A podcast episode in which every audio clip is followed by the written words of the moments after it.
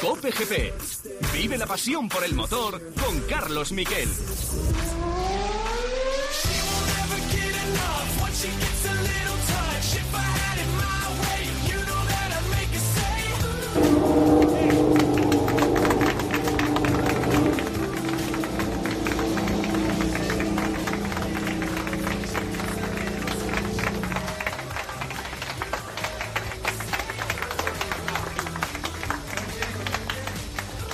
Buenas tardes, bienvenidos a Cope GP. Estos han sido los aplausos que ha recibido Mar Márquez al llegar a su box y para mí es el sonido de la jornada, el regreso del campeón de Mar Márquez, no solo con la pole que lograra ayer, sino también con una sólida carrera que le llevó a la cuarta posición y sobre todo, Márquez ya no tiene dolores en su brazo izquierdo. Eso es lo más positivo, a ver qué tal mañana, pero no tiene dolores, tiene fortaleza para hacer una carrera bien, para acabar atacando a uno de sus rivales y para no estar demasiado lejos del podio. Y recordemos además que ninguna onda más ha logrado estar entre los 10 primeros, así que eso es Made in Márquez.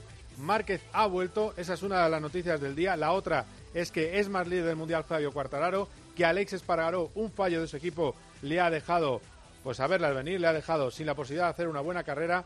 Este va a ser un programa hasta las 4 de la tarde. Vamos a analizar el Mundial de Motos, vamos a estar en Japón y también vamos a escuchar a los protagonistas. Van a escuchar aquí entrevistas con Mar Márquez, con Izan Guevara. En fin, empezamos ya con los titulares.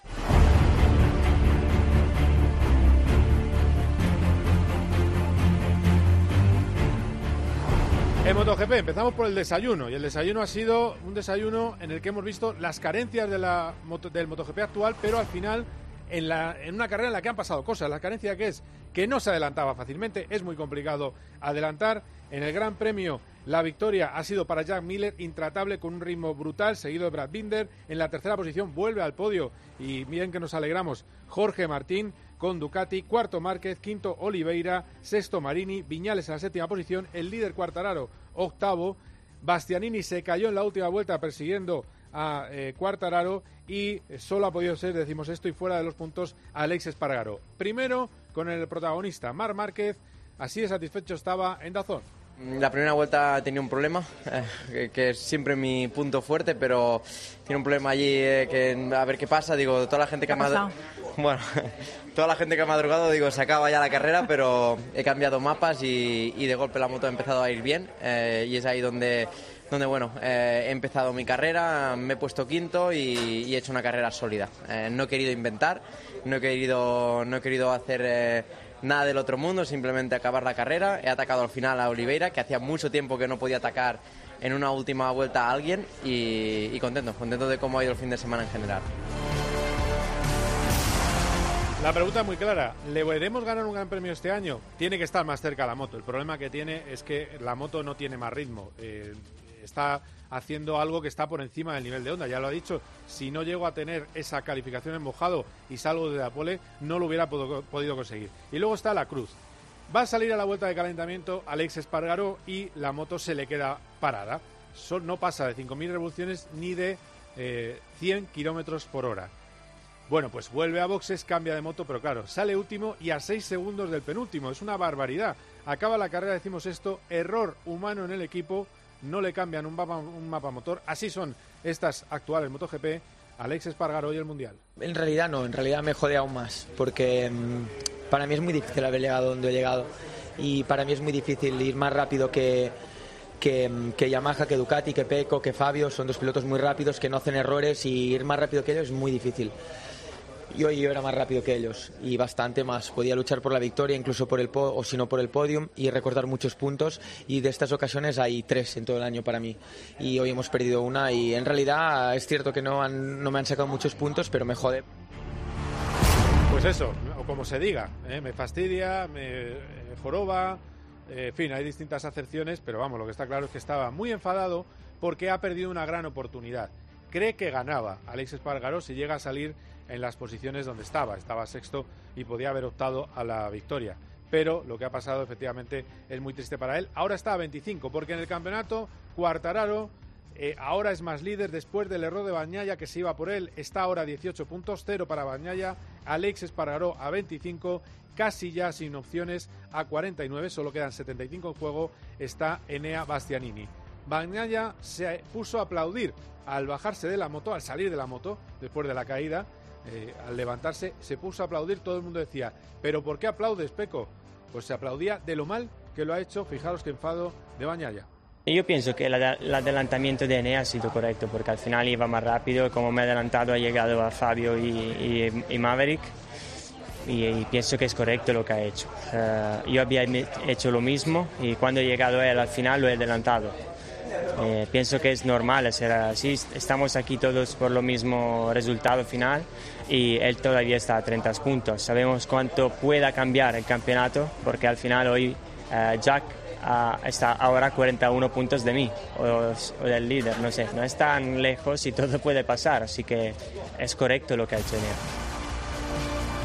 Bueno, pues eh, y sobre todo estaba muy enfadado, decía que era su culpa el accidente. Y luego está eh, el gran triunfador del día para los españoles, Izan Guevara, que ha ganado otra vez de forma muy, muy solvente la carrera. Por delante de Denis Polla, medio segundo, tercero Sasaki, cuarto Sergio García, la diferencia ahora en el campeonato es de 45 puntos, así que ojo con eh, Izan Guevara, que va a ser protagonista especial en este Copo GP. No os lo perdáis, tres minutos y medio realmente jugosos en los que explica sus opciones para el campeonato. Él está con la inocencia del niño diciendo que yo voy a seguir igual, que voy a intentar ganar carreras y no quiere pensar en el título. Pero podría ser ya campeón si en la próxima carrera le saca al menos seis puntos a, eh, Sergio García. Es decir, primero si acaba la próxima carrera primero y Sergio García segundo, sería campeón de Moto 3, insisto, Izan Guevara, segundo Foya, Sasaki, García, David Muñoz, Moreira, McPhee, Yamanaka, Miño y en la décima posición Ricardo eh, Rossi. Y luego está lo de Moto 2, donde Ogura hoy ha sacado el martillo,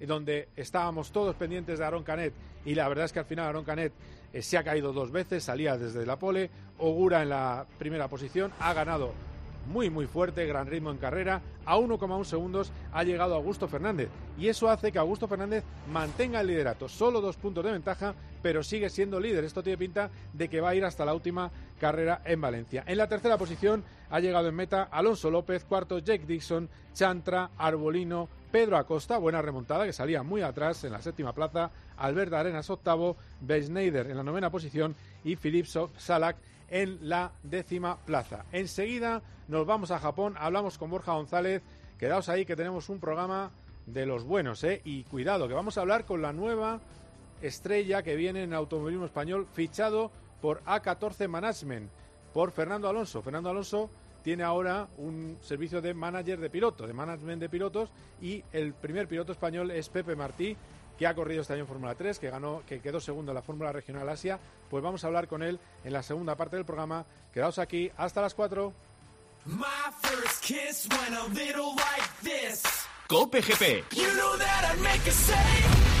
Tu futuro está junto a los periodistas líderes de COPE. Saben que cada día somos más. La familia de Herrera en COPE se ha ampliado. Según el estudio general de medios que se ha conocido, es que los deportes de la cadena COPE son líderes, porque tiempo de juego... Enhorabuena a los oyentes, que son los que hacen un programa grande y los que hacen un programa líder. Tu futuro pasa por aprender radio en la principal referencia informativa independiente de la radio española. Por eso, ven al máster universitario en Radio COPE, porque tu futuro es hacer radio con los mejores. Máster Universitario en Radio COPE, organizado por la Fundación COPE y por la Universidad San Pablo CEU, con un año de prácticas remuneradas. Infórmate en fundacioncope.com o por teléfono o WhatsApp en el 670 98 0805. Cope GP. Vive la pasión por el motor con Carlos Miquel.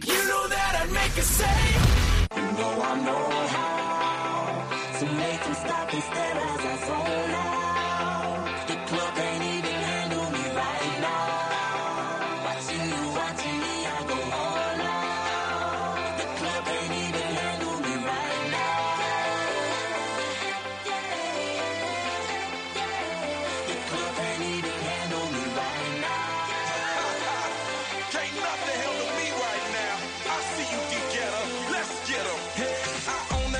Pues estamos en Cope GP. Vamos a seguir hablando de motor, pero esto también es tiempo de juego y vamos a tener una tarde además de tiempo de juego maravillosa.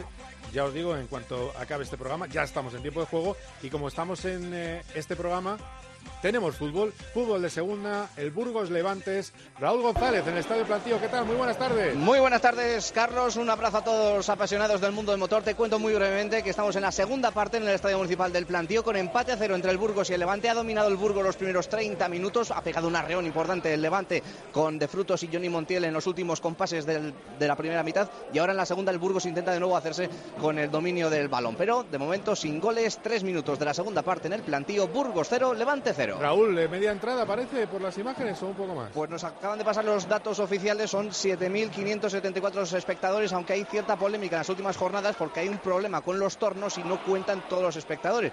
Yo calculo unos 8.500, hay muy buena entrada, sí que es cierto que de Levante han venido poquitos aficionados, pero yo creo que superamos la barrera de los 8.000 aficionados hoy en el plantío. No me extraña, Burgos Levante suena primera. Gracias, Raúl. Cualquier novedad me dices. Venga, hasta Perfecto. Eh, nos vamos ya a Japón. Tenemos preparado a Borja González. Hola, Borja. Minuto resultado. ¿Qué tal? Buenas tardes.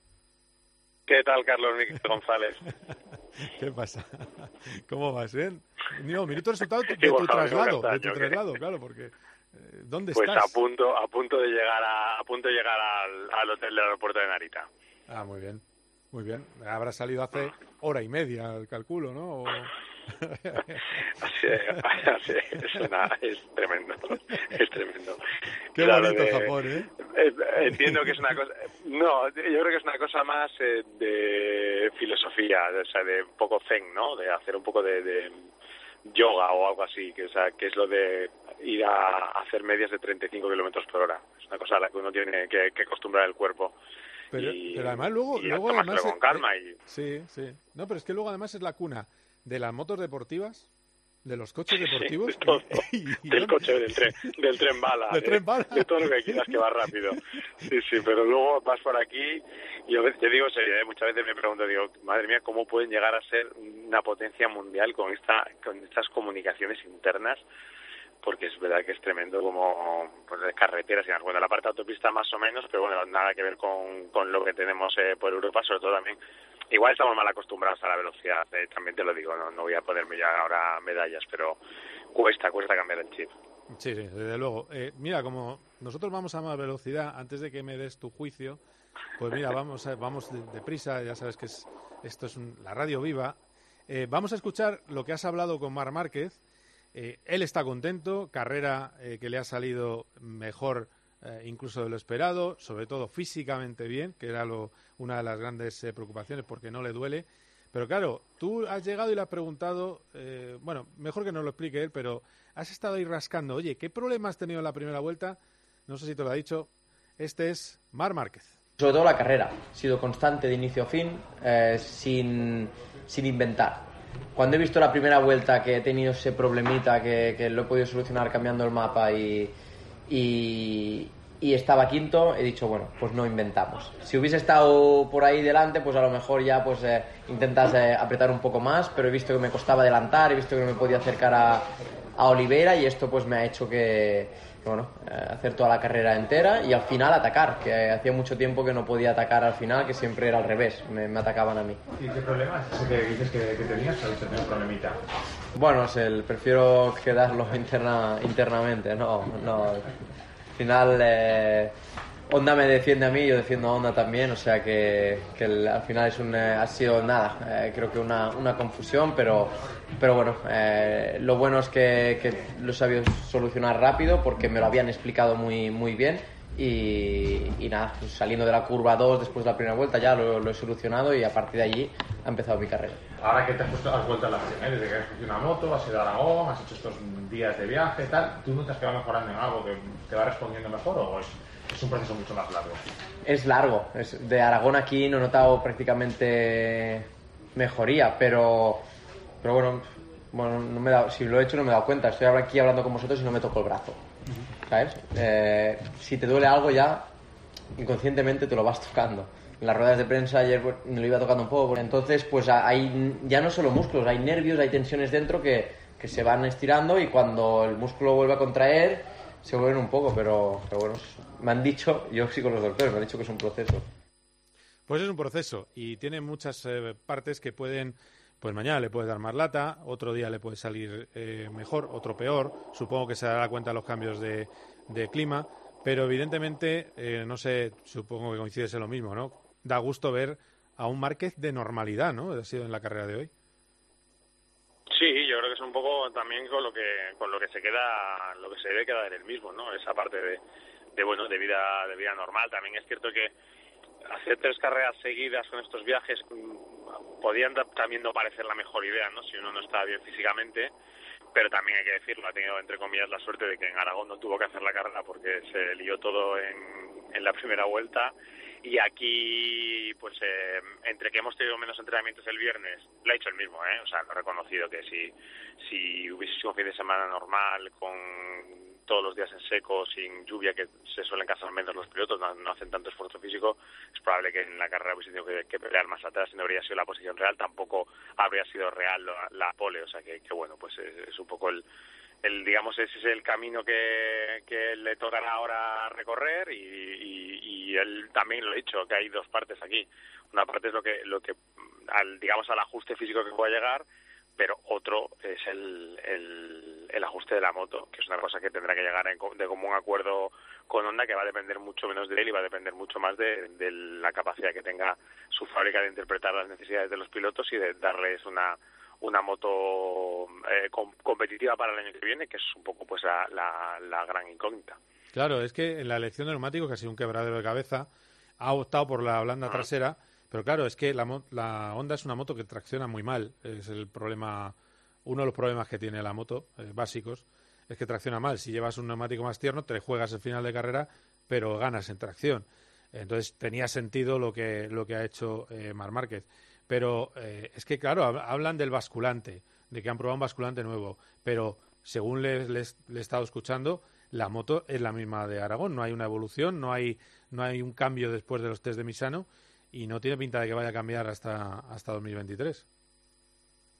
No, no, no, no, no, no, no, no cambia. Es verdad, el basculante, él lleva un basculante. Hay, de los cuatro pilotos, hay dos pilotos que están llevando material distinto. Uno es Nakagami, que este fin de semana estaba venía de la lesión de, de Aragón, y el otro es, es Mark. Mark eh, está llevando un basculante nuevo que, mm, curiosamente, es un, basculante construido fuera de Honda. Es una, digamos, una cosa que no se había visto nunca, eh, que Honda haya aceptado mm, colaboración externa, es de, es de Calex, es el fabricante que hace las motos, la mayoría de los chasis de Moto 2, y, y bueno, pues con eso está, trabajando él, pero no, la, la, moto no, no ha cambiado demasiado y la elección de neumático también va un poco por, bueno, pues eh, hay marcas que han podido, digamos, poner sobre la balanza que era lo, lo mejor para el para la carrera, si podía ser usar el arriesgarte con el blando, usar el medio, usar el duro, y en el caso de Honda, pues no han tenido esa opción. Ellos, el duro ya sabían que no, no iban a poder utilizarlo, con lo cual, claro, pues imagínate que sobre tres, tres opciones los pilotos solo pueden pensar en dos, e incluso la, la otra opción, entre las dos que queda la más dura de las dos, la media,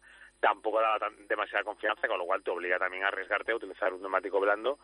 Y bueno, pues por ejemplo, los del podio, mmm, si no recuerdo mal, creo que Miller y Binder han usado el neumático duro trasero y Martín el neumático medio trasero, o sea, para que se vea lo determinante que, que puede ser la elección de neumático. Y es una cosa pues que el Ducati Cuidado con las conexiones con Japón, el paraíso de la Venga, pues tecnología. la- la- A ver. A ver, un momento. No, parece que está fallando Digo. un poquito la comunicación. Así que lo que vamos a hacer es hacer una pequeña parada para la Desco y enseguida seguimos con lo mejor del Gran Premio de Japón y escuchamos a Izan Guevara, protagonista de lujo en este Cope GP, y también a Augusto Fernández. My first kiss went a little like this. Cope GP. You know that I'd make a say. Escuchas Cope. Y recuerda, la mejor experiencia y el mejor sonido solo los encuentras en cope.es y en la aplicación móvil. Descárgatela. ¿Toca cambiar los neumáticos? Muchoneumático.com. ¿No encuentras la medida exacta? Muchoneumático.com. Todas las marcas y medidas para tu coche, moto, furgo, camión. ¿Y los precios? Siempre los más baratos. El mayor stock, super disponibilidad y más de mil talleres colaboradores de montaje en toda España. Muchoneumático.com, tu tienda online de neumáticos. Un viaje es mucho más que desplazarse de un lugar a otro. También es componer una canción o escribir historias que nos hagan viajar. Un viaje es crear una receta única. Y muchos de estos viajes han comenzado con una botella de Ramón Bilbao. El viaje comienza aquí. Abuelo, ¿podremos ir luego a jugar a Marte? Cuando escuchas cosas como esta, algo falla. Si llevas audífonos y no funcionan como deseas, ven a Ural Centros Auditivos y nuestros expertos te asesorarán sobre la tecnología que mejor se adapta a ti. Pide cita en el 929 30 78 y prueba nuestros audífonos gratis durante 15 días. Aural, conéctate a tu vida. Ocasión Plus. Empezamos el nuevo curso con más fuerza que nunca. Solo este mes te ofrecemos el mejor precio garantizado o te devolvemos la diferencia. Compra con total tranquilidad. 15 días o 1000 kilómetros para probarlo. 5.000 coches y 50 centros en España. Ocasión Plus, ahora más cerca que nunca. Localiza tu centro más cercano en ocasiónplus.com. Abierto sábado y domingo. A mediodía en la radio. La información y las claves para entender la actualidad de Pilar García Muñiz. Y hablamos eh, mucho de los costes, pero aquí la cuestión es si tenemos o no tenemos poder adquisitivo. De lunes a viernes de 1 a 4 de la tarde, todo pasa en Mediodía Cope.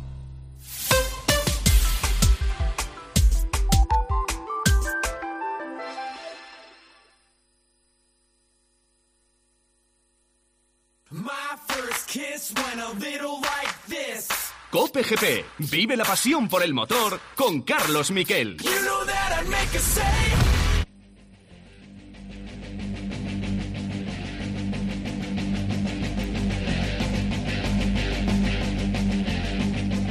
Si ha habido un protagonista ganador hoy español, enseguida volveremos a hablar de, de MotoGP y lo analizaremos con Borja en Japón, ha sido eh, sin duda Izan Guevara, que va directo a por el título con el cuarto puesto de su compañero Sergio García. Tenemos la seguridad de que va a haber un campeón español en Moto 3. El chaval está lanzadísimo y atento a sus declaraciones. Tiene un desparpajo increíble eh, este ratito que ha tenido con Borja después de Borja González después de la carrera. Izan Guevara en Cope GP. Y tan felicidades, eh. No, no sé si te lo podías esperar esto. Llegar aquí a Japón, un sitio que no conoces, el viernes entrar ahí un poco de nuevas, ayer todo el día en lluvia y encima esta mañana te has quedado sin warm-up. Sí, sí, la verdad que es un fin de semana un poco caótico. Eh, lo hemos hecho todo deprisa, la verdad que el FP1 salí eh, demasiado enchufado porque tuve demasiados problemas, pero porque yo quería más de lo que podía hacer. Eh, la pista aún no estaba con el 100% de grip y, y, bueno, el sábado fue completamente lluvia, así que esos datos no sirvieron para nada para el día de hoy. Eh, hoy en carrera el warm-up hemos durado una vuelta. Así que nada, hemos salido totalmente a ciegas esa carrera. Eh, la, verdad que he salido motivado porque después de hacer el warm-up tenía esa espinita que, que quería sacarla en carrera. Y en la primera vuelta salíamos novenos y la- estamos ya eh, primeros. La verdad que ha sido increíble el salidón que hemos hecho. Eh, me he empezado a tirar al principio, pero he visto que tiene un susto y digo, bueno, va a pasar aquí, voy a dejarlo tirar a ver el ritmo que tiene, no iba mal, está haciendo un buen ritmo, así que, así que nada, eh, me he preparado para las últimas vueltas, en la cual he tirado a muerte, como hice en, en Aragón, he, he hecho un poco la réplica, así que nada, súper contento. Eh, por conseguir esta victoria tan importante para el campeonato. Eh, en Tailandia, si hacemos una carrera, tendremos nuestra primera bola de partido para, para, para Australia. Así que nada, eh, toca seguir en nuestra línea de trabajo y seguir así. Tenías clara la estrategia, incluso saliendo noveno con todas las dudas que tenías, porque entiendo que al final da la sensación desde fuera que tú, si estás solo tirando, te sientes mucho más cómodo. Sí, a ver, al fin y al cabo eh, la estrategia estaba, era salir enchufado y intentar recuperar las máximas posiciones posibles en, en las menos vueltas eh, para que si el grupo delantero se escapaba o algo, Sasaki tenía ritmo y salía cuarto, así que tenemos que estar espabilados las primeras vueltas. Le hemos estado demasiado espabilado. Pero bueno, la verdad que ha sido increíble. Ahora mismo me siento en un final de temporada bastante fuerte. Así que nada, toca seguir la línea que estamos. El equipo ha hecho un trabajazo después de la caída que hemos tenido en el así que dar las gracias a ellos. Y en la, en la última vuelta te has apretado un pelín folla, pero tenías claro que ahí no tenía opción de llegar o has, has temido que te pudiese pasar. Mm, he temido un poco porque, a ver, sí que la, la última vuelta la he hecho muy rápido. Venía casi el T1, T2 a 0-2 de la vuelta rápida de carrera. Eh, así que sabía que escuchaba su moto, pero no sabía si estaba cerca o lejos. Porque cuando escuchas la moto es porque te estás paranoiando de lo que lo tienes cerca y todo eso. Así que, así yo sigo tirando y nada. eh, al pasar por meta la última vuelta, que tenía tres décimas, digo, bueno, si hacemos una buena vuelta, al igual le cuesta recuperarlo y adelantarnos en esa misma vuelta. Así que sigo tirando y hemos conseguido la segunda victoria consecutiva. Así que nada, eh, toca seguir y ya está. Lo último, el título, lo has hecho tú antes. Vaya pinta que se le ha puesto, ¿no? ¿no? no sé si quieres pensar mucho en eso, ¿no? Pero la realidad es que estás a, a tu mejor nivel y, y estás sacando ventaja continuamente y queda ya poquísimo. Sí, sí, estamos sacando muy buena ventaja que nos va a venir muy bien por si en alguna carrera cometemos un error, que espero que no. Pero tenemos una buena ventaja, eh, la cual hemos ido cogiendo poco a poco, así que, así que nada, eh, toca mantenerla y toca seguir haciendo buenas carreras para, para optar al título lo antes posible y quitarnos esa... Bueno, presión no, porque la verdad que salgo a carrera y voy, eh, súper concentrado, no pienso nada en el Mundial, pero, pero bueno, si ya lo tienes, pues mejor aún. Si ya lo tienes, mejor aún. Este chico, en fin, no se le va a escapar, ¿eh, Borja? Muy mal lo tendría que hacer para, para que se le escapara, ¿eh? Ahora, ahora seguimos con MotoGP, pero ya que hemos podido escucharle, pues eh, dime cómo lo ves. No, lo tiene, lo tiene, lo tiene clarísimo. No, no tengo ninguna duda de que, de que él, eh, sobre todo, mm, cómo ha ido madurando a lo largo de la temporada está siendo el mejor en el momento más importante. Ya él, desde el año pasado en su equipo le apretaron mucho para trabajar en entrenamientos en solitario, no hacer eso que se hace mucho en, en las categorías pequeñas, sobre todo desde que tenemos Moto 3, de intentar siempre pillar ruedas, sin aprovechar bien los entrenamientos y bueno, pues lo ha dicho él, ¿eh? la manera esa de, de entender cómo va la carrera en un circuito que no conocía, en un circuito en el que se ha rodado muy poco este fin de semana, porque tanto Foggia como Suzuki o, Sasaki o García son pilotos que conocían bien este circuito y, y él sin conocerlo ha sido capaz de, de derrotarles a todos, sobre todo a Foggia y pensando en el Mundial también a, a su compañero Sergio García, así que se le pone muy de cara al campeonato y, y bueno, pues eh, yo creo que eh, será muy raro que este título no, no venga para casa. Sí, sí, desde luego. Eh, lo vamos a tener ahí. Y luego eh, nos queda por escuchar a Augusto Fernández. Augusto Fernández Ogura va a haber que eh, tomarle más en serio, yo creo, de lo que algunos comentaristas le están tomando, porque vaya pedazo de victoria que se ha marcado, vaya regularidad que tiene. Es decir, que tiene más victorias Augusto Fernández, pero cuidado, eh, es, esto va a llegar a Valencia, casi seguro. Bueno, si te parece, vamos a escuchar a Augusto, que ha dado todo, se ha vaciado, ha remontado, ha acabado una segunda posición magnífica para sus aspiraciones al título y sigue siendo líder. Augusto Fernández. Eh, con cabeza, pero he tenido que, que tirar para adelante, eh, para adelante, sabiendo que bueno, no podía tampoco fallar, pero había que apretar. Y me ha costado, me ha costado con depósito lleno, eh, pie acelerando, pero bueno, tenía, sabía que el viernes me sentía bien y que poco a poco me iría colocando. Pero bueno, he perdido un poco de tiempo quizás eh, a lo último, con, sobre todo, al principio con Dixon un montón y luego con Alonso a lo mejor al final dos adelantamientos que han sobrado para, para irse a por, por Ogura. Pero nada, luego lo he intentado, sabía que era difícil cogerlo, pero he intentado, bueno, a ver si cometí algún fallito, pero no falla este, no, no falla y nada, eh, minimizamos daños, sabíamos antes de venir que sería difícil, así que mira, no, no, hay que estar contentos. En fin, que en este domingo de Japón se ha acabado el festival de tripletes y pókeres de los españoles, pero, eh, y, pero eh, lo negativo ha sido el pobre Aarón, que se ha caído dos veces, y también, eh, pero lo bueno es el doble podio y además que Augusto Fernández sigue líder. Sí, bueno, a ver, eh, haber hecho tres podios en, en la, hace dos carreras, tres en la última y dos en esta es una, una barbaridad. Es una todo, burrada. A ver, teniendo en cuenta que lo que dices tú, que Canet se ha caído yendo primero con 1.8 de ventaja sobre el segundo. Hoy ha sido él el que ha fastidiado una carrera que podría haber sido magnífica porque le podría haber metido un poco en esa pelea por el título, de que era el tercero que estaba más alejado y sin embargo ha terminado pues completamente fuera después de, del triunfo de Ogura y el segundo puesto de Augusto Fernández. Eh, Ogura lo ha hecho tu estado imperial, eh, es un gran piloto, eh, ha estado a punto de subir a MotoGP cuando Nayel ha sido el que ha decidido que prefiere seguir un año más en Moto 2. No es fácil ganar en casa. No ganaba un piloto japonés en Japón desde el año 2006, en eh, Aoyama en dos y medio con lo cual ya ya podemos ver todo lo que ha llovido y, y está está demostrando ser un rival de peso sólido y de un nivel altísimo con, contra Augusto Fernández que sí que va a subir a MotoGP pero cualquiera de los dos podría podrían haber estado los dos perfectamente en la categoría el año que viene y Augusto pues ha hecho una carrera difícil porque no ha salido muy bien, ha necesitado unas cuantas vueltas para encontrar el ritmo y lo que decía con el depósito lleno, hay mucha aceleración en este circuito, él pesa mucho y le ha costado un poco más encontrar esa, esa velocidad de salida de curva, pero en cuanto la ha encontrado ha puesto un ritmo fantástico, eh, ha sido capaz de superar a, a casi todos los rivales y bueno, pues ha, ha salvado el día el Mundial en dos puntos, que es una auténtica barbaridad, y de nuevo, y ya lo hemos destacado varias veces, tercer puesto de, Alonso López, que está haciendo un, un campeonato fantástico. Sí, hay que comprar acciones de Alonso López, ¿eh? también, otro madrileño.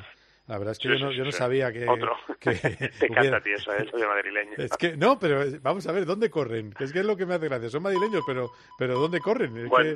que es tremendo, pero bueno, es, es así. Bueno, el- te voy a decir una cosa. Alonso ahora mismo está, está viviendo en Valencia, que ya te lo contó Sí. en el último COPGP. Sí.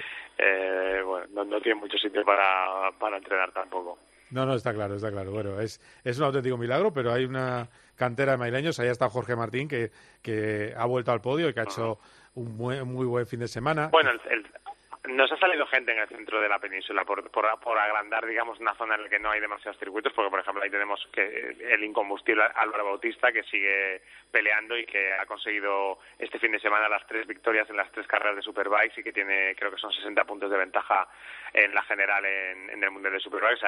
Ha habido gente que ha salido, pero es cierto que da la sensación de que es un poco más complicado que pues de la zona del Levante o en Cataluña, que, que han tenido muchas más instalaciones. Sí, por cierto, lo de Álvaro Bautista, Bautista en Superbikes, en el circuito Barcelona-Cataluña, que venía de que su gran rival le había tirado. Le había tirado, y aquí no pasó nada, le había tirado. Ya que dejémonos de rollos. Se fue a por él. Bueno, yo hablé, con, yo, hablé, yo hablé con él el domingo, estaba bastante enfadado, pero su- la conversación terminó y me dijo, bueno, mm, esto está olvidado, ahora vamos a Barcelona y ya verás cómo en Barcelona la cosa va a ser muy diferente. Y lo tenía clarísimo y lo ha demostrado este fin de semana con, con esas tres victorias. Lo que pasa es que, ¿dó- ¿dónde están las sanciones? Me refiero. O sea, si, si tú tiras a alguien como, como le tiró, le tienes que meter un- una sanción para la siguiente carrera. Pero bueno, da igual. Es que eh, no voy a, no me voy a calentar, pero que veas que, que el tema este de Supervise y Alvarito Bautista es que le tenemos debilidad eh, por, Álvaro- por Álvaro. Es, es un, es un pilotazo y un, y un tipo excelente. Y hablábamos antes eh, de MotoGP, eh, Borja. Eh, A ver, la, lo de Aprilia es gordísima. Lo de Aprilia que le ha pasado a Leix. es- hay dos cosas gordísimas y voy a esas, ya sabes. Me gusta descatar- de- destacar lo positivo. Está Alex, el- la barrasada Alex y, el, y el- la enorme cagada definida por el mismo de Bañaya. Así que, si quieres, es que la gente entienda qué le han hecho a Alex, porque muchos decían, pues que lo cambie desde la moto. Es que no se puede. El mapa, eh, el No, mapa no, no, de, puede, de ahorro. Es algo, el mapa eco, como se llama, el- se lo tiene que cambiar el, el- el- el ingeniero electrónico está en, el, en la parrilla y cometido ese- ha cometido ese error y le ha cambiado por completo la carrera a Aleix. Aleix, yo estaba hablando con él ayer y, y lo comentábamos en, en el partidazo con Corrochano. Él tenía muy claro que aquí tenía una buena oportunidad porque salía por delante de sus rivales, porque estaba yendo rápido y porque creía, él creía, estaba convencido de que podía pelear por ganar y ha terminado convencido con que podía haber terminado por ganar. Ha tenido que salir con la segunda moto, con la que apenas había rodado este fin de semana, con neumáticos diferentes a los que tenía preparados para la carrera y después saliendo desde el pit lane, con lo cual pues la carrera completamente arruinada. En el lado positivo, en un día horroroso, eh, al final, pues mm, por lo menos eh, Bañaya, como dices tú, la ha cagado y, y Quartararo pues no ha sacado muchísimo. Pero en un día en el que Bañaya la ha cagado y en el que Quartararo no ha estado al nivel que suele acostumbrar, él no ha podido aprovechar, digamos, esa, esa, esa pájara de los rivales y, y, bueno, pues se le ha escapado una buena oportunidad porque a lo mejor hoy podríamos estar hablando de que, de que Alex Espargaro pues estaba a cuatro o cinco puntos en la general de Quartararo y habiendo adelantado a Bañaya, pero no, no podemos vivir de los de esos de esos easies no y de, de esas eh, pensar cómo podría haber sido lo que lo que realmente no ha sido pues eh, habrá que quedarse con, con, con la parte positiva lo que te digo que, que no ha sido una desgracia mayúscula pero evidentemente tiene un, un- una pesadumbre y no quiere apuntar tampoco al equipo porque es cierto lo que dice él, al final todos reman hacia el mismo lado y, y es un error humano y puede pasar, ha pasado, desgraciadamente le ha pasado a él. Y también lo, comentándolo con Mark, eh, Mark el año que ganó el primer mundial de MotoGP hubo un error garrafal en su box, no sé si te acordarás, Sí, una bandera negra que sí, que le sacaron en la carrera de Australia porque contaron mal las vueltas. De hecho, el que más se culpó de- del error fue el, su, su técnico, Santi Hernández, que es técnico y amigo. Y, y Marc le ha dicho hoy, eh, nos, nos unimos todos mucho más, todos asumimos el error y al final pues, termina siendo campeón del mundo y es un, ejemplo que el propio Alex puede tomar en esta pelea que tiene tan bonita cuando quedan 100 puntos y todavía tiene tendrá oportunidades para, para intentar eh, pelear por este título. Hombre, eh, a ver, están pasando cosas. Eh, también tengo que decirte, no quiero yo que te enfades, pero eh, con el nivel de adelantamientos que hay en, en MotoGP hoy en día, la, la escasa cantidad. Sí, no, no. Y es Hay que- verdad, el es sábado que básico, ha sido- ¿eh? Hoy ha sido un, Sí, sí. hoy ha sido, hoy ha sido un, un ejemplo de eso. Ha costado mucho.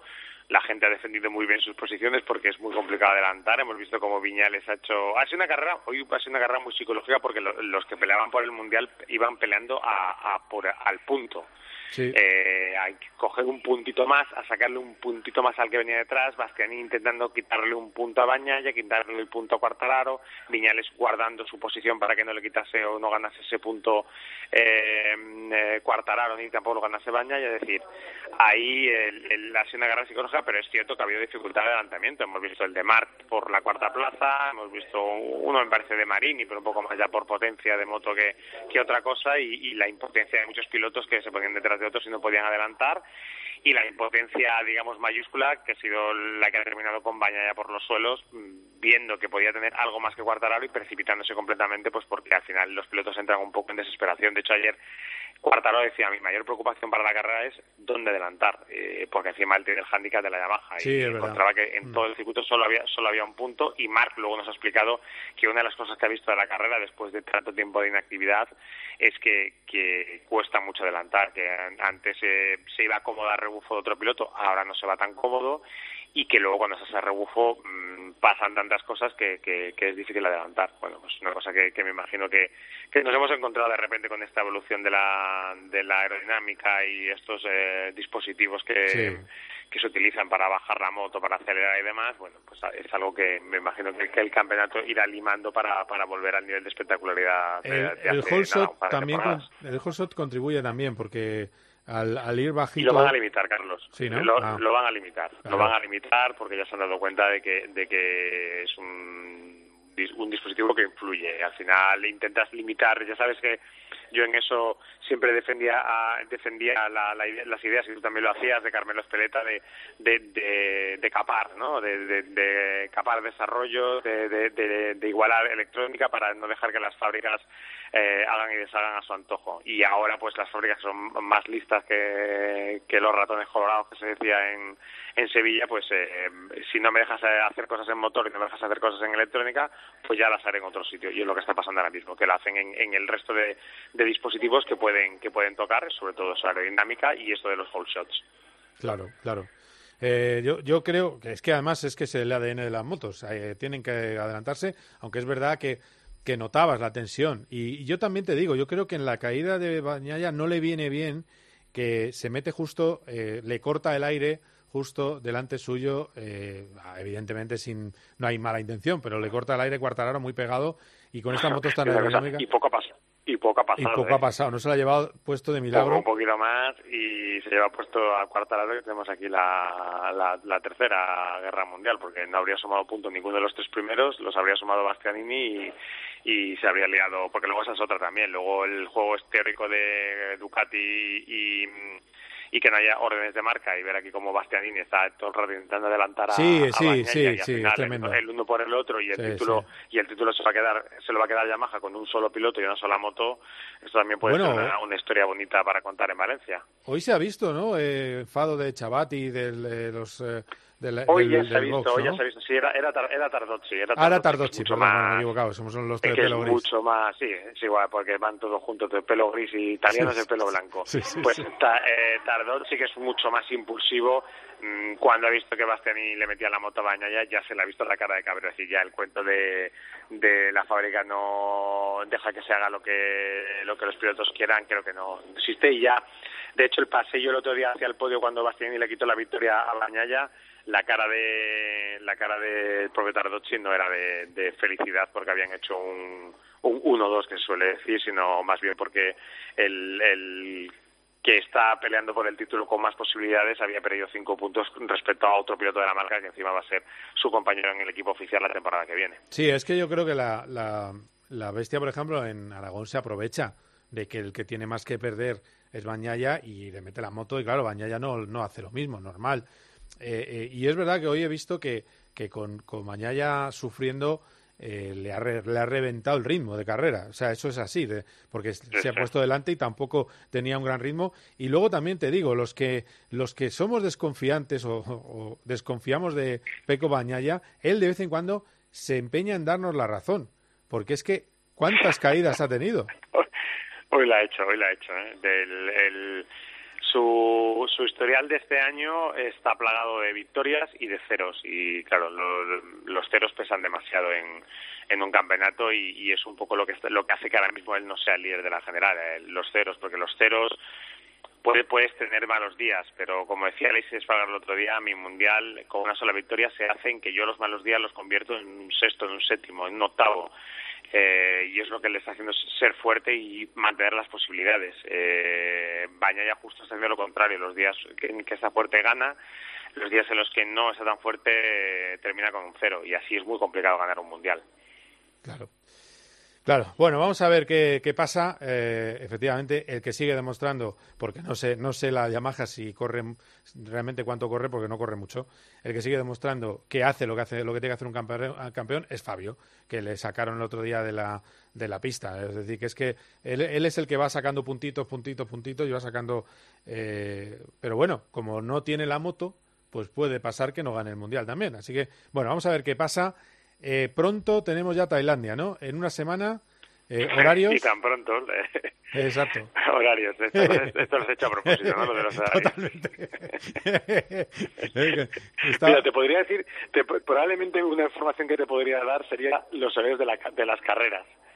El, el siguiente problema con el que nos enfrentaríamos tú y yo sería eh, qué hora hay ahora mismo, ahora mismo en, en Tailandia. Bien. Porque no me sé, no me sé los horarios. Ese es el, mira, las carreras son a la, como hoy, a las 12, a las 1 y 20 y a las 3 de la tarde. Y, ¿Y el uso y horario? sí tengo aquí el, horas, ¿no? y el uso horario, si tengo aquí Bangkok, son las 8 de la tarde en Bangkok, que es eh, dos horas más menos que aquí. Entonces, pues dos horas más, dos horas más tarde. Ah, dos horas más tarde. Voy a Bueno, a las está 8 muy de la bien, mañana, ¿no? MotoGP, claro, pues en MotoGP será a las 10, A las 10. a las 8 y 20 Moto 2 y a las 7 de la mañana Moto 3. O sea que MotoGP es un horario de un café con una tostadita, vamos. Pero incluso alguno que se haya tomado algo la noche anterior, a las 10 de la mañana. Bueno, no, O sea, no se haya estoy- tomado yo estoy mucho. hablando de, hablando, hablando de bondades. Ah, vale, vale. No, no, es que mm, esa- no sé. Bueno, vamos a ver.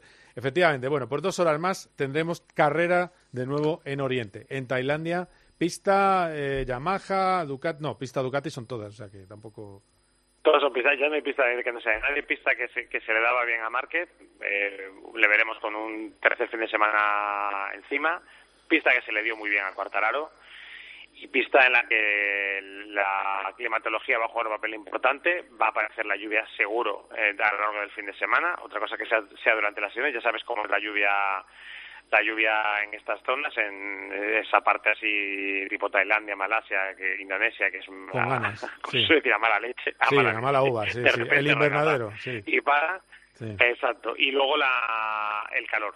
Va a hacer muchísimo calor, ya estamos acostumbrados que allí es la parte de temperatura es eh, brutal y, y, bueno, pues va a ser a lo que se tengan que enfrentar los pilotos, va a ser otra prueba física para Marc y va a ser interesante ver cómo cómo se adaptan las, las motos a un circuito en el que llevan también sin rodar desde 2019, que ya hemos visto que puede ser un factor eh, determinante, porque yo creo que las Ducati, las Ducati, por ejemplo, Bañaya este fin de semana no lo ha tenido todo tan claro, Sí. en parte por eso, por, por el tiempo que hacía que no se rodaba allí, y Alex, por ejemplo, me decía también ayer cuando estuve charlando con él, que, que su moto de 2019 comparada con esta es, es un mundo completamente diferente y ellos necesitan un tiempo para para hacer que esta moto mm, funcione porque ahora es una moto rápida y, y tienen digamos eh, puesta a punto reglajes eh, eh, electrónica cambio de, de marchas todo lo tienen reglado para una moto mala y ahora tienen que adaptarlo todo a una moto buena Bueno, pues a ver qué pasa. Y has acertado, ¿eh? 7 de la mañana, 8 y 20 y 10 el próximo fin de semana, Gran Premio de Tailandia. Lo contaremos como siempre en tiempo de juego. Buen viaje para allá. Borja, un abrazo. Un abrazo, Carlos. Bueno, quedaos aquí porque enseguida os voy a presentar a una de las perlas que vienen jóvenes del automovilismo español. Ya le hemos tenido en COPGP Podcast, pero es noticia esta misma semana. Un poquito de musiquita, ¿verdad, Hernández? Un poquito de paradita. Y estamos enseguida con él. know a place where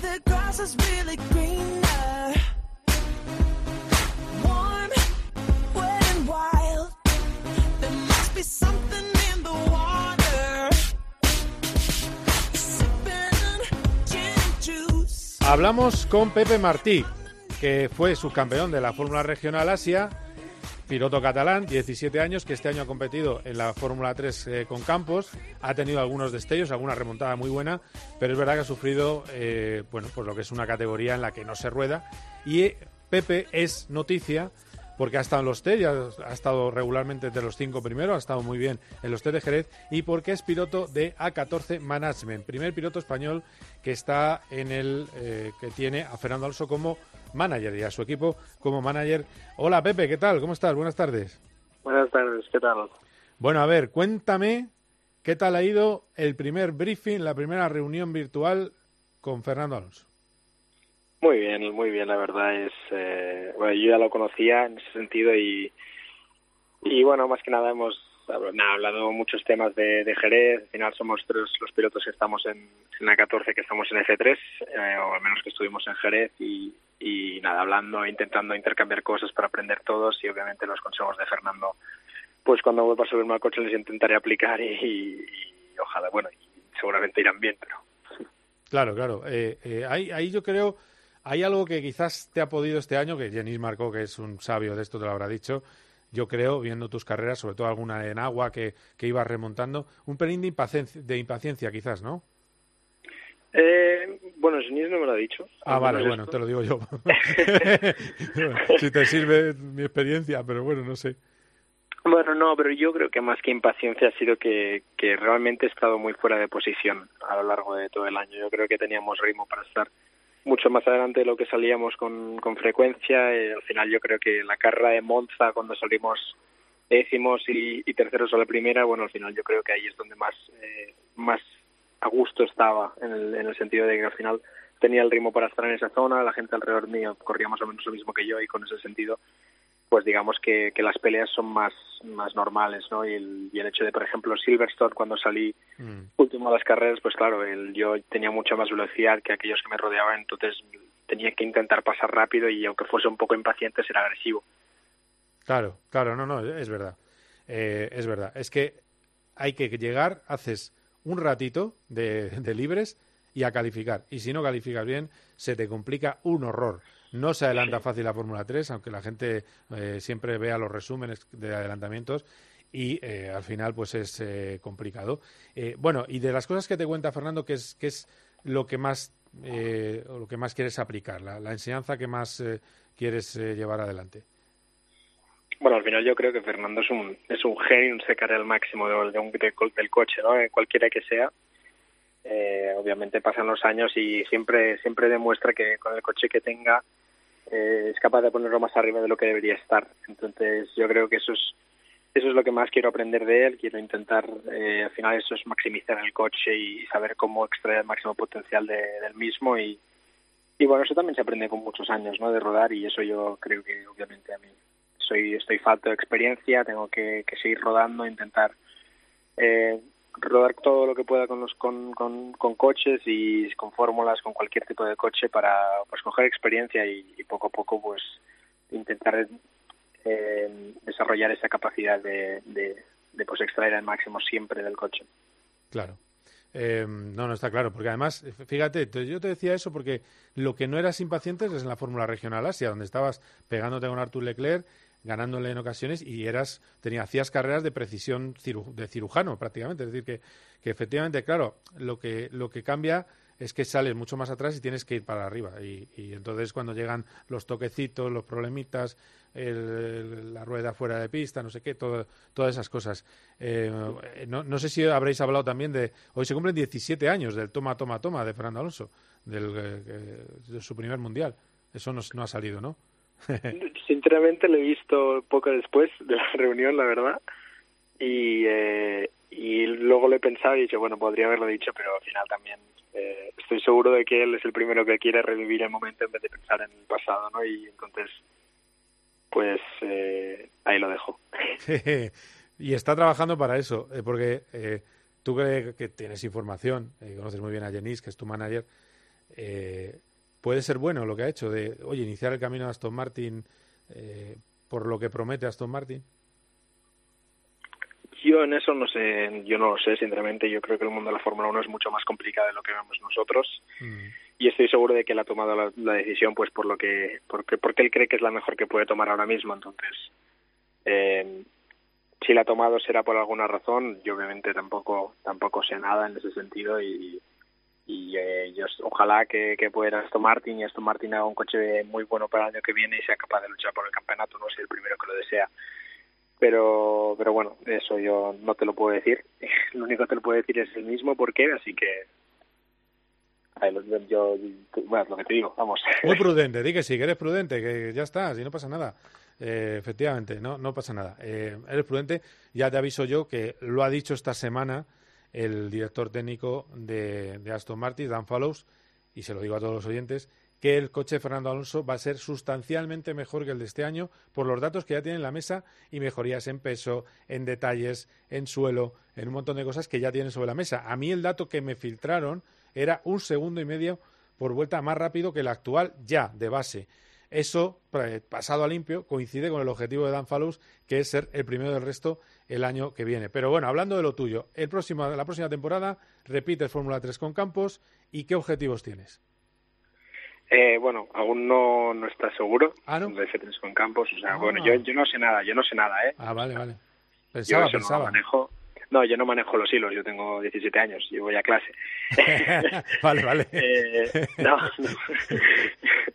no, lo digo, a ver, eh, no sé, el objetivo sí que es repetir Fórmula 3, sea con quien sea. eh, obviamente lo más probable sí que es que sea con Campos, pero, eh, pero yo no sé nada aún, como te digo, y ojalá, bueno, el año que viene yo creo que en Jerez, habiendo, viendo los pasos adelante que hemos hecho y, y que creo que tenemos una mejor base de trabajo de la que teníamos hace un año, vamos, de, de lejos, eh, creo que podemos dar un, un gran paso adelante y, y pelear por cosas mucho más importantes y, y, y guays. Así que ese sigue siendo el objetivo. Obviamente para mí el objetivo para el año que viene sigue, sigue, sigue siendo el mismo que era, que es aprender, pero obviamente tengo una, una base mucho más potente que, que el año pasado. Tanto yo como piloto creo que he aprendido mucho, creo que me siento mucho más cómodo ahora con el coche de lo que me sentía, mucho más en control de todo lo que sucede. Entonces, por ese lado creo que creo que lo podemos hacer bien el año que viene. Eh, creo que tengo una buena oportunidad y, y, pues bueno, ojalá sepamos transformarla.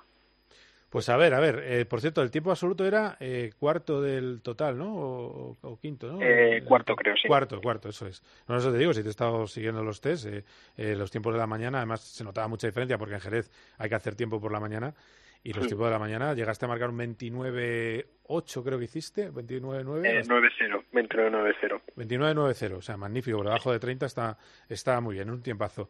Que mucho ánimo y que, y que vayas por el mejor camino posible, que necesitamos jóvenes ¿eh? detrás de, de Carlos Sainz, así que Pepe, eh, bueno, ya, ya te, ha te he presentado ya por todo lo alto, tiempo de juego, la antena, ya te había tenido el podcast, en fin, estuvimos hablando en Bahrein, de vez en cuando nos cruzamos por allí, ¿qué tal, cómo lo llevas? Pues eso, que nos veremos en los circuitos. Gracias, ¿eh? Exactamente, nos veremos pronto. Muchas gracias. Venga, un abrazo. Muy bien. Eh, pues nada, nos queda un poquito más y, y ese poquito más es... Bueno, vamos a poner un poquito de música, Hernández.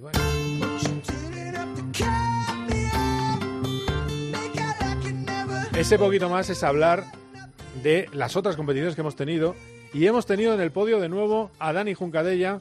Para contarlo está Carlos Barazal. Hola Charlie, ¿cómo estás? ¿Qué tal? Muy buenas tardes. Vaya cabeza, 17 años, ¿eh? Tiene Pepe Martín, madre mía. Sí, Es, sí, que, es sí. que le intento meter algún golillo y, y cierra las piernas, el tío, ¿sabe? ¿Eh? Pero bueno. Buen portero, buen portero. Buen portero. Sí, Eh, hombre. Tenemos ahí buen, buena, buena piedra preciosa, un poco salvaje aún, y pero si cae en equipo adecuado y con potencial, cuidado.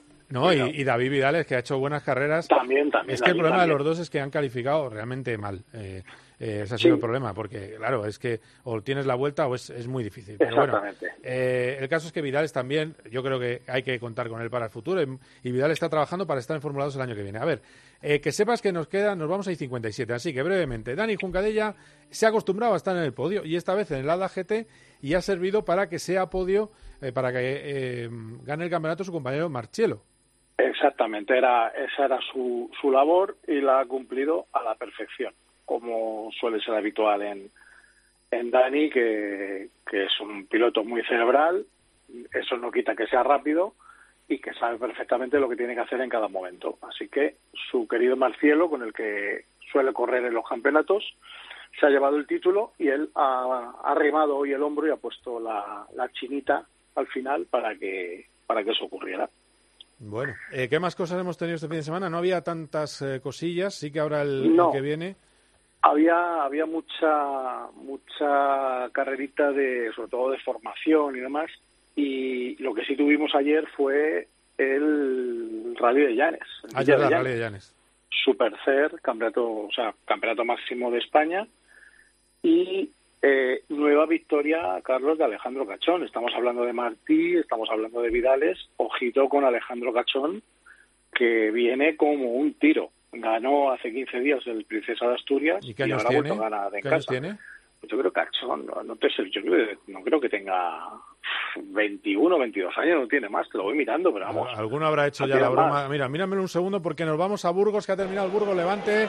Raúl González, cuéntame. Con empate a cero, Carlos, entre el Burgos y el Levante es la séptima jornada en la que el Burgos no encaja gol, hecho histórico, ya lo contó el propio portero del Burgos, José Antonio Caro, con Juanma Castaño el jueves en el partidazo de Cope, es algo inédito. En segunda división no hay ningún otro equipo que no haya encajado todavía eh, goles, salvo, eh, o sea, el Burgos es el único equipo de segunda división que no ha, no ha recibido gol en contra, ni en segunda, ni en primera, ni en las diez principales ligas de Europa. Lo ha intentado el Burgos en la segunda mitad, generando muchas ocasiones de peligro ante un Levante que todavía necesita carburar para ser uno de los cocos, como se presume, de esta categoría. Así que el Burgos se despide por el momento en puestos de playoff, sexto clasificado con 11 puntos, un punto menos el Levante, 10 puntos en octava posición. En el plantío esto fue todo empate cero entre Burgos y Levante. Gracias, Raúl. Un Eh, abrazo. estábamos con la edad de Alejandro Cachón. Por supuesto, no hagáis 23, broma Carlos. que es un piloto que nos pone ni qué cacho piloto. No. 22 años, ¿no? Bueno, 23, perfecto. 23, del 23. 99. Bueno, pues estaremos atentos a, a Alejandro Cachón, porque esto se nos acaba. Bueno. No, no me ha dado tiempo ni a hablar del Gran Premio de Madrid, pero sí que te voy a, os voy a contar tres Sí. cosas. Que hay tres proyectos. Uno, renovar el Jarama. Dos, hacer un circuito nuevo. Y tres, hacer un urbano. Y todavía no está decidido ninguno de los tres. Solo hay una intención política que se muestra en todas las reuniones y algunas de ellas que han tenido con Stefano Domenicali. Pero aquí, hasta que no haya un proyecto en serio, no sabremos si de verdad puede haber Fórmula 1 en 2026 en Madrid. Así que ya veremos. Gracias, Charlie. ¿eh? Un placer. Un placer. Cuídate mucho. Un abrazo. Hasta luego. Bueno, pues hasta aquí con PGP. Ahora os dejo con la influencia. Después viene la hora Maldini con Fernando Evangelio y después tiempo de juego con Superer y Frade. Así que tarde de deporte aquí en Cope. Ha sido un placer. Adiós.